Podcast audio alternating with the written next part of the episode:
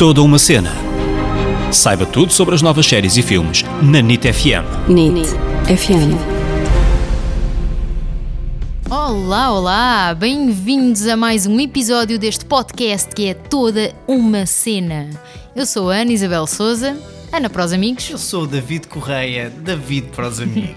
Esta semana vamos falar-vos de uma série que é inspirada na Imperatriz Catarina a Grande da Rússia. A série chama-se The Great. Vamos a isso. What's up? Tu acabaste de partir um copo. Ah, então sabes que eles lá na série acabavam por partir muitos copos porque dava sorte. What? Eu pensei que se trouxesse um copo para o estúdio podia dar sorte. Vai lá buscar a vassoura, se faz favor. Ok, até já. Catarina a Grande teve 34 anos no poder, foi o reinado mais longo da história do Império Russo. Ela fez reformas tão boas que aquela era ficou conhecida como a Era de Ouro da Rússia. E foi inventora da montanha russa. Portanto, quando nós dizemos montanha russa é porque foi de uma imperatriz russa, hein? agora já sabem. Ela ficou conhecida por quê? Porque casou com um perfeito idiota. E o que é que acontece quando nós casamos com um idiota? Divorciamos-nos, aguentamos, pronto. Ela decidiu matá-lo. Ela ficou conhecida porque foi a imperatriz que fez o golpe contra o próprio marido. Também ficou muito conhecida, infelizmente, por causa de um rumor que inventaram sobre a sua morte, que é, dizem que ela morreu a fazer relações sexuais com um cavalo e ele esmagou-a. Claro que os historiadores perceberam que ela morreu com um infarto a dormir, mas como havia muita gente que não gostava que uma mulher tivesse tanto tempo no poder, inventaram este rumor sobre a morte dela e infelizmente ficou mundialmente conhecido. Bem, já voltei, já voltei pessoal. Desculpem lá qualquer coisa, não queria ofender ninguém. Tu estavas a falar da Catarina Grande, não era? Vou então aqui fazer um resumo da história da vida dela. Neste caso, então, a Catarina casou com o Pedro, na realidade, aos 14 anos. Foi um casamento arranjado pela Elizabeth, que era a imperatriz russa na altura. A Catarina já conhecia o Pedro, não gostava muito dele, mas teve de ser. Foram casados também durante 17 anos. O Pedro era neto do imperador russo, que ficou conhecido como Pedro Grande, e quando a sua tia morreu, Pedro é o escolhido para subir ao poder. A Catarina não gostou muito disto e diz por aí, diz por aí que ela acabou por matar o marido. Isto nunca ficou provado, mas é o que ficou para a história. O Pedro ainda governou durante seis meses, até Catarina o matar, e neste caso ela tornou-se imperatriz da Rússia, a Catarina a Grande. E eu sei o que é que vocês estão a pensar. Ai que seca, isto é uma série de época, não quero saber desta porcaria. Não, não é uma série de época. Esta série tem um asterisco muito importante que é ocasionalmente verdade. Portanto, se quiserem ver a história direitinha, não veem esta série. Veem a série Catarina a Grande com Ellen Mirren, que está na, na HBO. Mas esta série é uma versão completamente maluca, diferente e muito sarcástica e, e muito divertida. E já que falaste nisso, também tem a ver com o Tony McNamara, que é o argumentista desta série, também foi o argumentista da favorita, por isso quem gostou do filme também certamente vai gostar desta série. O Tony McNamara escreveu uma peça de teatro em 2008, que tinha então o nome de The Ele sempre pensou que podia fazer um filme, mas agora a Hulu acabou por eh, desafiá-lo para fazer uma série, ele aceitou e quando começou a planear isto tudo disse logo que não queria fazer uma série para a BBC, aquelas séries de época assim muito secantes. Aliás, ele disse logo que as séries de época eram demasiado bem educadas. É por isso que em The Great ele usa e abusa de expressões como. Para além de muita comédia, muitas cenas assim mais calientes, mais picantes, tem também muita bebedeira à mistura e muita crueldade. Isto é uma paródia daquelas histórias, isto ridiculariza as figuras da realeza. É uma comédia muito escatológica, por isso quem tem assim o estômago mais fraco vai sofrer um bocadinho, mas vale a pena porque isto é muito engraçado, tem um, um ritmo muito próprio, nota-se que os atores dizem assim as falas muito rápido e é engraçado porque os atores estão a gravar e ao mesmo tempo recebem os episódios na altura, porque o Tony McNamara tem a fama de escrever ao mesmo tempo que está a gravar os episódios. Aliás, isso está muito na moda, nós vemos isso cada vez mais e já falámos disto em episódios anteriores. Mas eh, temos, por exemplo, o Alex Pina, da Casa de Papel. sim, sim, é? que faz a mesma coisa. Exatamente, que faz a mesma coisa. Portanto, os atores estão a gravar e não sabem o que é que vai acontecer a seguir, coitados. Mas vamos falar um bocadinho da sinopse da série para quem ainda não viu, ficar a saber no que é que fala. Sim, vamos a isso. Então, The Great é uma história, como a Ana disse, ocasionalmente verídica e, como já devem ter percebido, a, a série pega numa personagem histórica e reescreve a história à sua maneira. Isto não tem nada a ver com o que aconteceu na realidade. Na série, Catarina casa com Pedro aos 19 anos, é uma miúda com um olhar assim mais romântico da vida, que pensa que vai viver um grande amor e quando conhece o Pedro percebe que este é um miúdo mimado, um narcisista que só pensa nele e percebe que vai ser extremamente infeliz. Começa então a planear o assassinato do imperador com a ajuda da sua criada e de Orlo, que é um ministro, é, acaba por ser o ministro mais mariquinhas que está na corte russa, é? e, e, numa caminhada que ela então, ou que ela pretende mesmo terminar como a nova imperatriz da Rússia. Para mim, esta série tem logo três estrelinhas, e a primeira estrelinha é o argumento e o sentido do humor do Tony McNamara, que tem diálogos fantásticos e só por isso vale a pena ver a série. Mas temos mais duas estrelinhas, que é o Nicholas Holt, que já tinha trabalhado com o Tony McNamara na Favorita e percebe perfeitamente o que é que ele quer e encaixa naquele ritmo muito, muito bem. E a Elle Fanning, que também é a produtora executiva da série, que faz a Catarina a Grande. Eu acho que quem quer passar um momento quem quer rir um bocado, vale a pena ver esta série. Sim. E como tu disseste, o Nicholas Hoult está realmente com uma interpretação fantástica e eu acho que o resto do elenco também, sim, sim, sim. mas também os outros personagens.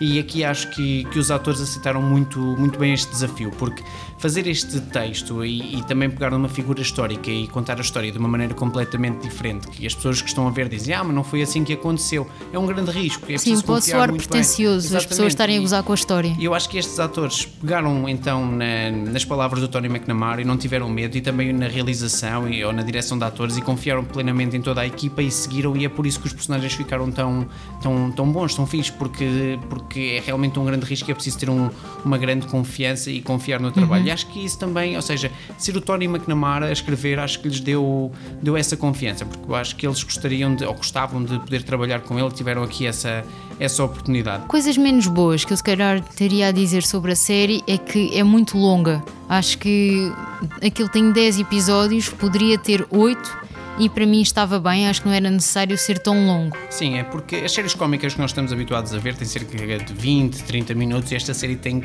50 minutos cada episódio, acaba por ser um, um pouco longo e também é uma série que é melhor não ver tudo de seguida. Aquelas pessoas que são viciadas em séricas, séricas, em séries e acabam por ver uh, em dois dias, três dias a série toda. Esta eu acho que não é a série para isso. Esta série é para ver, desfrutar ali do momento, mas depois também desligar e depois no dia a seguir Sim, porque é muito densa. É Exatamente. Muito densa ver tudo, tem muitos pormenores, tem muitas piadas, também é, é muito carregada de, de, várias coisas, por isso tem de se ver pausadamente, pautadamente, uhum. para, não, para não enjoar, digamos assim. Outra coisa que eu diria que também não é assim tão boa é a questão da coerência. Acho que às vezes é um bocadinho incoerente. Por exemplo, há uma cena, isto não é spoiler nenhum, porque aparece logo no primeiro episódio, há uma cena em que a Catarina vai para a Rússia, logo, logo no início, e está na viagem a aprender russo. E depois chega lá à Rússia e de repente falam os dois inglês perfeitamente e percebem-se muito bem.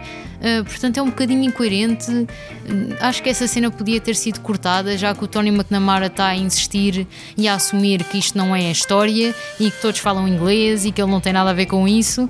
Podia-se ter cortado esta cena para não ficar incoerente. Mas tem pontos muito bons. E agora vou falar um bocadinho de uma coisa que eu adoro, que é, é muito atual. Esta série, apesar de ser sobre um tema histórico, tem uma linguagem muito atual e fala sobre uma coisa que infelizmente uh, estamos a viver, não é? Que é os líderes serem idiotas, os Trumps da vida, os Bolsonaros da vida, os líderes que muitas vezes estão no topo são mais idiotas do que quem está abaixo. Acho que a série mostra isso muito bem, como muitas vezes quem está lá em cima acabam por ser eh, muito infantis e por uma briga, por uma zanga, começam uma guerra e começam a estragar a vida de muita gente e depois aquilo acaba, eles vão beber os copos e nós ficamos a chorar muitas vezes os mortos ou os, as pessoas que sofreram uhum. com aquilo e mostra que os líderes muitas vezes não são assim tão sensatos quando estão a liderar. Sim. Outra coisa muito boa desta série é que é muito bonita visualmente.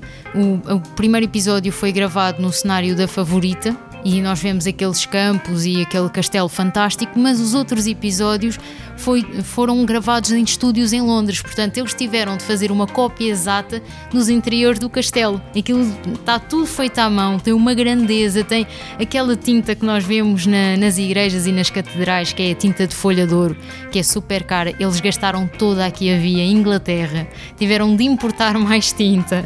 Portanto, só para verem a grandiosidade de, dos cenários. Todos os exteriores foram gravados num palácio lindo em Itália, portanto, vale a pena ver tanto a parte interior como os exteriores, está muito, muito bonito. Podemos agora falar talvez do, dos atores, da Elle Fanning e do Nicholas Hoult. Acho que há pessoas que talvez ainda não perceberam de quem é que estamos a falar, vamos tentar aqui também dar mais umas, umas pistas. Por exemplo, a Elle Fanning fez o Maléfica com a Angelina Jolie, ela era a princesa da Disney, um, a Aurora, no filme. O Nicholas Hoult fez, por exemplo, o X-Men, uh, onde fazia The Beast. The Beast. O Dr. Hank. e quem gosta desta, desta franquia também certamente já consegue ver de quem é que estamos a falar. Uh, estes atores têm uma coisa em comum que é começaram muito novos a fazer, fazer representação. Eles praticamente que nasceram e foram logo para o set de gravação ou para o palco. Nasceram e foram disparados. exatamente. Sim, eles começaram muito pequeninos, com, com dois, três anos, e nota-se na maneira de trabalhar deles, eles até dizem muito isso nas entrevistas, que eles têm a escola da vida, eles não tiveram. A escola da vida está sempre. É, eles não tiveram uma formação em escolas de teatro, eles aprenderam com os grandes, porque eles desde cedo trabalharam com muito bons atores e criam logo, isso nota-se muito nas entrevistas deles, é que eles são muito humildes. E isso nota-se porque eles falaram logo com muita gente, bons atores, que nos disseram: olha, tem cuidado, porque às vezes quando começamos muito novos caímos a pique, como por exemplo aquele miúdo do, do Sozinho em Casa, como a Lindsay Lohan, esses vários exemplos que infelizmente existem, mas eles tiveram logo muito cuidado com isso, que é não pararem de trabalhar, não pararem de, de ter ética profissional e fez com que eles conseguissem em crianças serem estrelas e continuassem a, a ter sucesso ao longo da sua vida. Elle Fanning. Elle Fanning é a irmã mais nova da Dakota Fanning. A Dakota Fanning, que também é muito conhecida, é aquela miúda super querida da Guerra dos Mundos, fez aquele filme com o Tom Cruise e fez o Crepúsculo, fez muitos filmes, devem conhecê-la de certeza. A Elle Fanning é a irmã mais nova e começou a carreira a fazer a versão mais nova da irmã Dakota Fanning nos filmes. Curiosidades sobre ela. Ela gravou um filme que é o Ginger and Rosa, aos 13 anos, e ela tinha uma cena de beijo com um rapaz. E a realizadora percebeu logo que ela nunca tinha beijado ninguém e que ia ser ali o primeiro beijo da vida dela. Apesar dela tentar disfarçar, dela dizer: Não, Ah, não, não, eu tenho muita Ah, experiência, Eu eu beijei beijar. imensa gente. Isso é o meu imensos homens na minha vida. Mas a realizadora percebeu e num ato de generosidade deu-lhe um catálogo para ela poder escolher ao menos o ator com quem ela ia fazer a cena. Ela escolheu o ator e quando gravou a cena, a realizadora escolheu o primeiro take para meter no filme para ela ter para sempre gravado o primeiro beijo da vida dela. Oh, Oh. Tão fofinho. É verdade, que está naquele filme e que todos nós podemos ver o primeiro beijinho da Elle Fanning. E também foi quase assim que se inventou o Tinder, não é? Ela tinha ali o catálogo direita, não. Esquerda, Claro. ai, está bem, este sim, está bom, match. Foi assim que começou o Tinder, claro. Ela fez uma, uma audição para os Friends para ser uma das filhas da Phoebe, quando a Phoebe tem trigêmeos, e não passou. E a irmã dela, Dakota Fanning, mais tarde fez uma audição e conseguiu fazer uma participação nos Friends, mas a Elle Fanning nunca desculpou o que a série lhe fez e nunca mais viu os Friends e tentou boicotar a série, nem sequer viu a irmã fazer a participação e nunca mais viu nada. Última curiosidade da Elle Fanning é que ela adora o filme Grease, mas não adora pouco. Ela é maluca pelo filme Grease, tanto que ela tem um baú cheio de figurinos da, da Sandy, da protagonista feminina dos Grease, do Grease, onde ela vê o filme, faz pausa, vai-se vestir com a roupa da cena e faz a cena com o John Travolta. Mete pausa, vai trocar de roupa e faz outra vez a cena com a nova roupa e vê assim o filme todo sempre a trocar de roupa e a fazer as cenas. É um dia de trabalho para ver o filme. Um dia não é? de trabalho só para ver o filme. Só ouvir o Grease. Eu também tenho aqui uma curiosidade em relação a estes dois atores, eh, também em relação a esta série. A Elle Fanning e o Nicholas Hoult têm várias cenas eh, de sexo, porque não é? eles fazem de marido e mulher, e como nós dissemos, o Nicholas Hoult tem um texto muito engraçado, muito cómico. E quando ele está a fazer estas cenas, há sempre alguém a assistir. Ou tem um amigo lá, ou tem um empregado, ou há sempre alguém no quarto e ele acaba por estar a falar, a mandar umas larachas. Então a Elle Fanning acabava por achar imensa piada aquilo e não era capaz de não rir. A maneira que ela arranjou de não estragar a cena ao colega foi meter uma almofada na cabeça, não é? Ali em cima da cara para rir e não conseguir ou não fazer barulho e não estragar a cena ao colega, porque era impossível, porque ela não podia gostar, ela estava ali infeliz da vida, não é? A fazer aquilo meio obrigada. Agora vamos falar um pouco do Nicholas Holt. Ele também começou muito cedo, no meio da representação. Ele, aos 3 anos, foi ver o irmão a fazer um espetáculo de teatro e ver alguns ensaios, e o encenador começou a reparar que ele era muito concentrado, estava ali sempre muito quietinho, muito atento a ver a cena do irmão, e percebeu: este rapaz tem uma concentração acima da média. Então decidiu que ele ia fazer o próximo espetáculo, a próxima produção do encenador, ele ia entrar, e assim foi. Foi assim que ele começou a carreira. E em 2002 fez também um filme com o Grant, uh, que lhe deu uma fama imensa. Apesar disto tudo e de ter começado tão novo e logo a fazer filmes em Hollywood, ele nunca lidou muito bem com a fama. Há, por exemplo, uma história onde ele vai buscar a irmã à escola, está ali dentro do carro à espera da irmã, e de repente tem 100 pessoas à volta do carro ali a olhar para ele, e ele nunca se sentiu, ele diz que sentia quase como um animal no zoológico. Muitas vezes ele pensou em desistir. Uhum. E isto também afetou a relação dele, por exemplo, com a Jennifer Lawrence. Ele namorou com a atriz e, apesar de eles terem muito trabalho, às vezes não, não conseguiam estar juntos, mas uma das razões para eles acabarem foi esta perseguição que eles tinham por causa, pela parte da imprensa que estava sempre uhum. atrás deles e, e isso afetou, afetou-o imenso. Felizmente ele lá conseguiu superar à maneira dele e continuou a representar, felizmente. Olha, eu tenho aqui uma curiosidade sobre ele, que é ele em cada filme arranja um hobby diferente para fazer. Então, por exemplo, no Mad Max, A Estrada da Fúria, uh. é um filme assim super hardcore. O que é que ele estava a fazer no set de gravação? Tricô. Tudo a partir à volta dele, não é? Ele ali com a agulha, ai, falhou um ponto. E aí ele fazia tricô. E agora no, no The Great uh, ele fazia jiu-jitsu. Hum. ele para cada filme tem assim um hobby muito engraçado. E nesta personagem neste Pedro que ele faz tão bem. Ele faz tão bem também porquê? Porque ele baseou-se na Olivia Colman, que foi a atriz que ganhou o Oscar de melhor atriz principal na favorita, e foi ao vê-la que ele percebeu como é que havia de fazer este rei super disparatado e faz super bem, também por causa desta inspiração divina.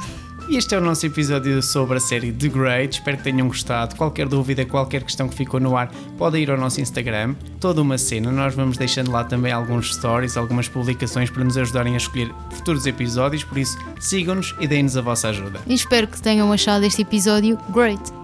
Ah, piada, não, não foi. foi. Não foi bom para terminar. Uma beijoca e até para a semana.